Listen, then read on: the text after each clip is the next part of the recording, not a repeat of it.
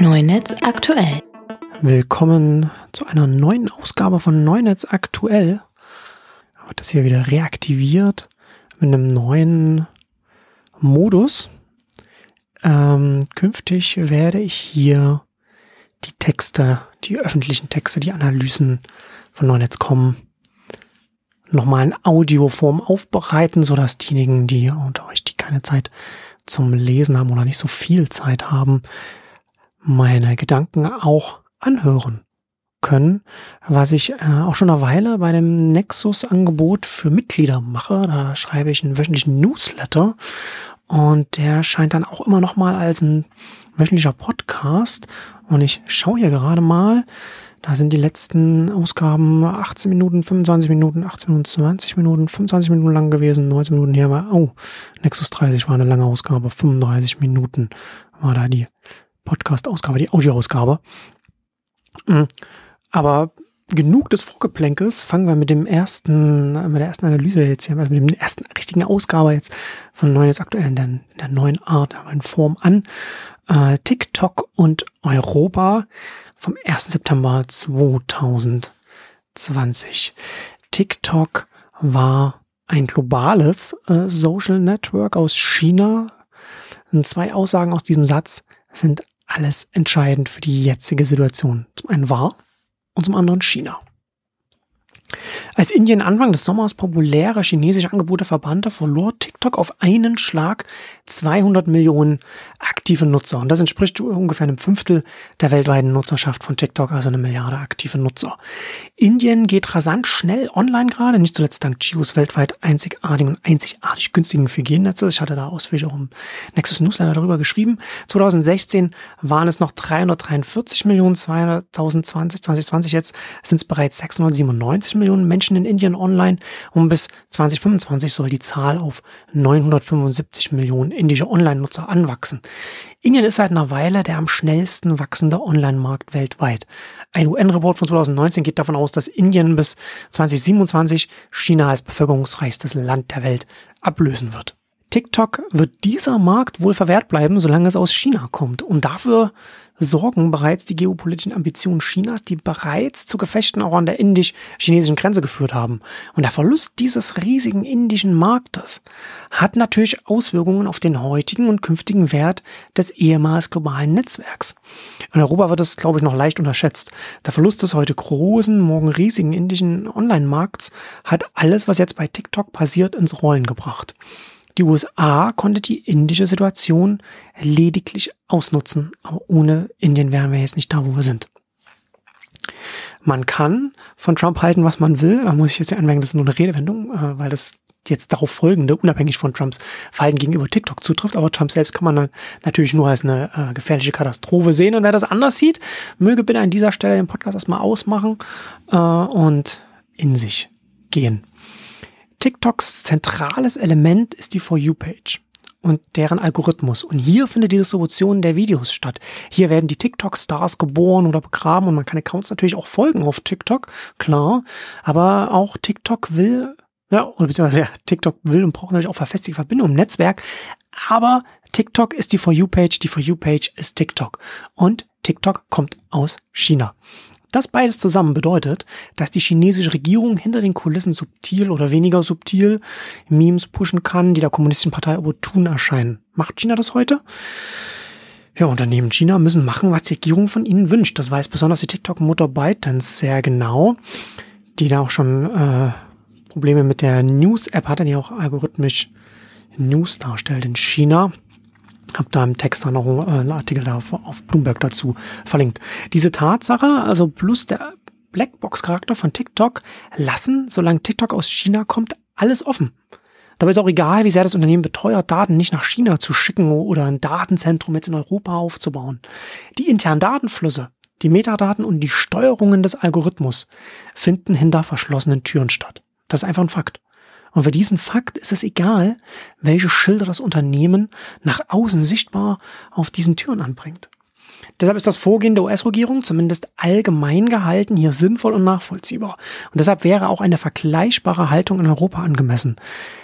darf ein chinesisches Social Network Einfluss auf die europäische Öffentlichkeit nehmen, egal wie direkt, indirekt, subtil, weniger subtil, politisch motiviert oder nicht? Das klingt natürlich erstmal hypothetisch und ist es auch. Nicht hypothetisch ist, dass wir nie genau wissen werden, ob eine gewichtende Beeinflussung zum Beispiel stattfindet. Und ist diese Ungewissheit okay für Europa? Ein TikTok, das nicht nur in Indien, sondern auch in den USA verbannt ist, verliert zwei große wichtige Märkte. ByteDance mag nicht verkaufen wollen. Es mag vor allem nicht dazu gezwungen werden zu verkaufen, aber dank Indien konnte die USA diesen Schritt erzwingen. Es ist ziemlich offensichtlich, dass sowohl ByteDance als auch die chinesische Regierung von Indiens Schritt überrascht wurden. TikTok und die anderen chinesischen Player mit internationalen Ambitionen ähm, wird eine Verbannung aus den USA immer schmerzen, aber das wäre noch aushaltbar. Aber chinesische Online-Angebote, die weder in Indien noch in den USA stattfinden dürfen, ouch. Fällt nur noch die Nummer drei, Europa. Nur die EU wird sich wohl nie zu ähnlich drastischen Schritten entscheiden können. Ich schrieb unter anderem in Nexus 30 Anfang Juli, ich zitiere, ein ähnlicher Band chinesischer Dienste wird es in der EU übrigens niemals geben. Der Grund liegt vor allem bei uns Deutschen. So etwas könnte niemals ohne Zustimmung Deutschlands geschehen. Und die deutsche Autobranche ist mit Investitionen tief in den chinesischen Markt verwickelt, der für diese Branche auch der größte und wichtigste Absatzmarkt weltweit ist. Keine deutsche Regierung wird jemals eine Disruption dieses Marktzugangs riskieren. Zitat Ende. Die Zukunft der deutschen Autobranche und damit des Kerns der deutschen Wirtschaft steht und fällt mit dem chinesischen Markt. Das ist besonders vor dem Hintergrund des deutschen Datenschutzes, sagen wir, interessant. Denn wenn Deutsche in China Autos bauen, Joint Ventures eingehen und Autos verkaufen dürfen, dann dürfen Chinesen das auch auf dem europäischen Markt und auch in Deutschland. Und in den nächsten Jahren werden neue Automodelle auf dem Weg zur Level 5 Autonomie sich immer stärker und schneller in Richtung rollender Sensorenhaufen entwickeln. Das hat viele positive Folgen, aber wer bereits sorgenvoll auf ein in Deutschland populäres chinesisches Social Network schaut, sollte lieber nicht über die Implikationen chinesischer Automobile auf unseren Straßen nachdenken. Dieser ganze politische Umstand definiert die Beziehungen Deutschlands zu China. Und allein deshalb ist ein hartes Vorgehen der EU gegen chinesische Angebote wie TikTok sehr unwahrscheinlich. Aber das ist ja nicht das Einzige, was Europa in Zusammenhang mit TikTok beschäftigen sollte. Es ist schließlich auch nicht das Einzige, das Europa machen kann. Aber bevor wir dazu kommen, noch eine kurze Exkursion. Globale Social Networks fallen nicht vom Himmel. Es kommt nicht oft vor und es wird auch vor allem nicht mehr so oft passieren, dass ein neues Netzwerk der Übermacht der Facebook-Familie gefährlich werden könnte. Tatsächlich war zuletzt nur Snapchat ansatzweise in die Nähe gekommen, davor Instagram und WhatsApp und die beide äh, übernommen wurden von Facebook. Snapchat, Snapchat tat sich schwer mit Werbung, also dem Erlösstrom, gegen das Werbeduopol von Facebook und Google und wurde auf der Feature-Endnutzerseite durch Instagram Stories sehr beschädigt. Besonders Stories sind aber interessant aus einem Grund, den man nicht zwingend sofort sieht. Stories waren und sind eine geniale Erweiterung des Feeds. Sie verpacken auf eine andere Art vergleichbare Interaktionen für ein vergleichbares Netzwerk. Freunde, Bekannte und Follower und so weiter. Der Newsfeed oder die Timeline bei Twitter sortiert die einzelnen Inhalte, Stories dagegen bündelt, bündeln die Inhalte nach ihren Erzeugern. Beide Interaktionsmodi ergänzen sich sehr gut, weshalb Stories auch perfekt zu Instagram gepasst haben. Der Netzwerkaspekt sieht aber bei TikTok anders aus. Dazu ausführlich gibt es auch eine Analyse auf Divine Nations, dass ich, die ich sehr lesenswert finde. Der For You-Page-Algorithmus braucht kein Netzwerk, keine bestehenden Verbindungen. Und während Stories ergänzend gewirkt haben, merkt man Instagrams, Instagram Reels, also Facebooks TikTok, Mashup inmitten der Explore-Seite auf Instagram, dem merkt man an, dass es nicht so richtig weiß, wo es hingehört. Komplementäre Formate hinzufügen, also wie die Stories, das ist einfach. Aber ein Format wie die viralen TikTok-Kurzvideos, das sowohl inhaltsseitig als auch netzwerkseitig anders funktioniert als der Kern des Dienstes, das wird schwer für Facebooks Instagram. Auch deshalb durften Facebook und auch äh, Snapchat gerade versuchen, den TikTok-Konkurrenten Dubsmash zu übernehmen, wie der Information berichtet. Wir halten also fest, erstens, TikTok ist ein erfolgreiches globales Netzwerk mit einer Milliarde aktiver Nutzer, jetzt minus 20, 200 Millionen indische Nutzer. Zweitens, es ist seit sehr langer Zeit das erste Netzwerk, das in die Größenordnung von Facebook vordringen konnte, mit einem sehr eigenen Format und Ansatz. Drittens, Facebook kann TikTok nicht einfach in Instagram integrieren, weil die Netzwerkkomponenten sehr verschieden sind, im Gegensatz zu Snapchat Stories. Und Instagram selbst an seine Interface-Grenzen kommt. Und viertens, ByteDance schwimmen die Fälle in Form von riesigen Märkten, von denen TikTok verbannt wird, davon. So, mit dem einem anderen nicht genug.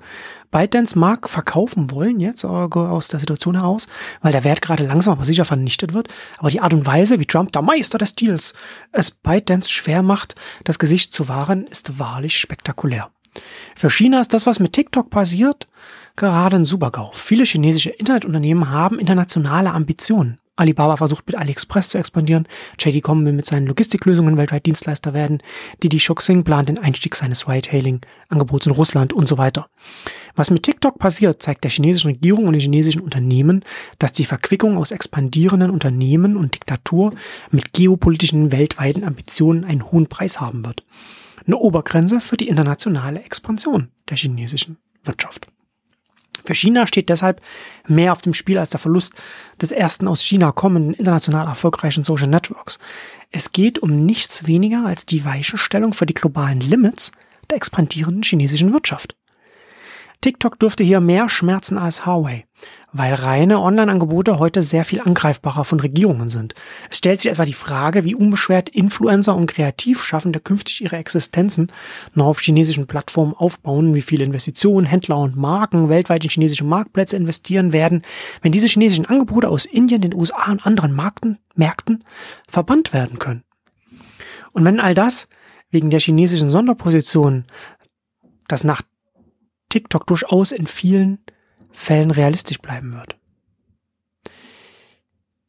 Die neue AI-Algorithmus-Exportbeschränkung in China, die den Verkauf von TikTok offiziell notwendig für eine Genehmigung durch die Regierung macht, ist deshalb auch nur das. In der offiziellen Machung von einem Vorgang der EU unumgänglich war. Die chinesische Regierung entscheidet mit über die Zukunft von TikTok und man ist mit Sicherheit überhaupt nicht begeistert in Peking. Was uns jetzt last not certainly least äh, zurück zu Europa bringt. Gerüchten zufolge hat TikTok sich für den Käufer entschieden und die Entscheidung könnte bald bekannt gegeben werden.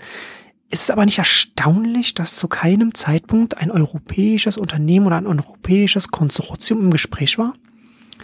Vielleicht habe ich es übersehen, das ist durchaus möglich habe jetzt auch nicht so viel Zeit den ganzen Tag, aber in all der Zeit, seit die Saga rund um TikTok vor einigen Wochen begann, habe ich noch nicht einmal eine Debatte hierzulande oder anderswo in Europa gesehen, die zumindest mögliche Optionen und Konstellationen eines europäischen Kaufs von TikTok durchspielt. Nichts. Das ist umso erstaunlicher, als dass rein hypothetische Szenarien wie ein europäisches Google oder ein europäisches Facebook regelmäßig in den Massenmedien immer wieder eingefordert werden. Ähm, und wir aber diverse versenkte europäische Steuergelder, viele Millionen hier und da belegen können, stampft man nicht einfach ein Google aus dem Boden. Gleiches gilt für Facebook. Aber angenommen, man könnte etwas übernehmen. Etwas, das das Werbeduopol nachhaltig aufbrechen könnte. Etwas, das auch ein erstes, vernetzte Öffentlichkeit schaffendes Angebot wäre, das seinen Hauptsitz in Europa statt in den USA dann hätte. Die Tatsache, dass weder Leaks von Interessenten noch auch nur Gedankenspiele hierzu durch die hiesige Öffentlichkeit geisterte, legt verschiedene Vermutungen nahe. So ernst sind die üblicherweise im luftleeren Raum schwebenden Gedankenspiele rund um europäische Online-Schwergewichte dann vielleicht doch nicht. Und niemand traut der europäischen Wirtschaft so eine Mammutübernahme zu. Und niemand in der europäischen Wirtschaft traut sich und seinen Peers das zu. Stimmt das wirklich? Was sagt es über Europa und die Zukunft Europas in einer durch und durch digitalen Welt aus? Ich hatte unter anderem in Nexus 33 Anfang August schon in den Ausgaben davor auch diese und andere Fragen bereits aufgeworfen. Es wäre etwa durchaus denkbar, dass ein Konsortium angeführt von, sagen wir, der Deutschen Telekom ebenfalls versucht, TikTok zu übernehmen.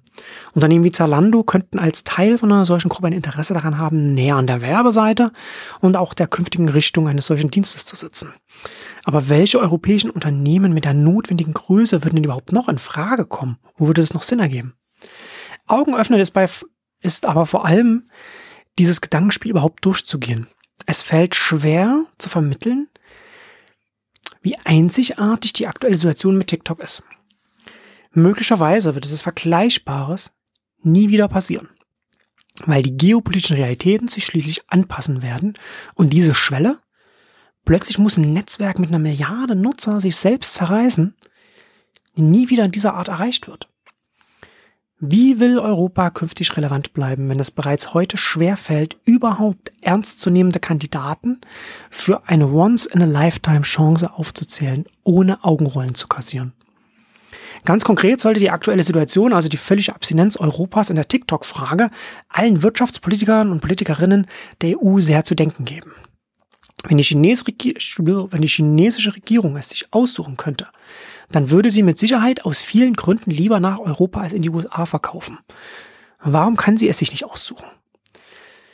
Wenn TikTok tatsächlich in Regionen aufgesplittet wird und die TikTok-Teile in USA, Australien, Neuseeland bei Walmart und Microsoft landen, dann bleibt Europa wohl in fester chinesischer TikTok-Hand. Das sollte eigentlich nicht in unserem Interesse sein.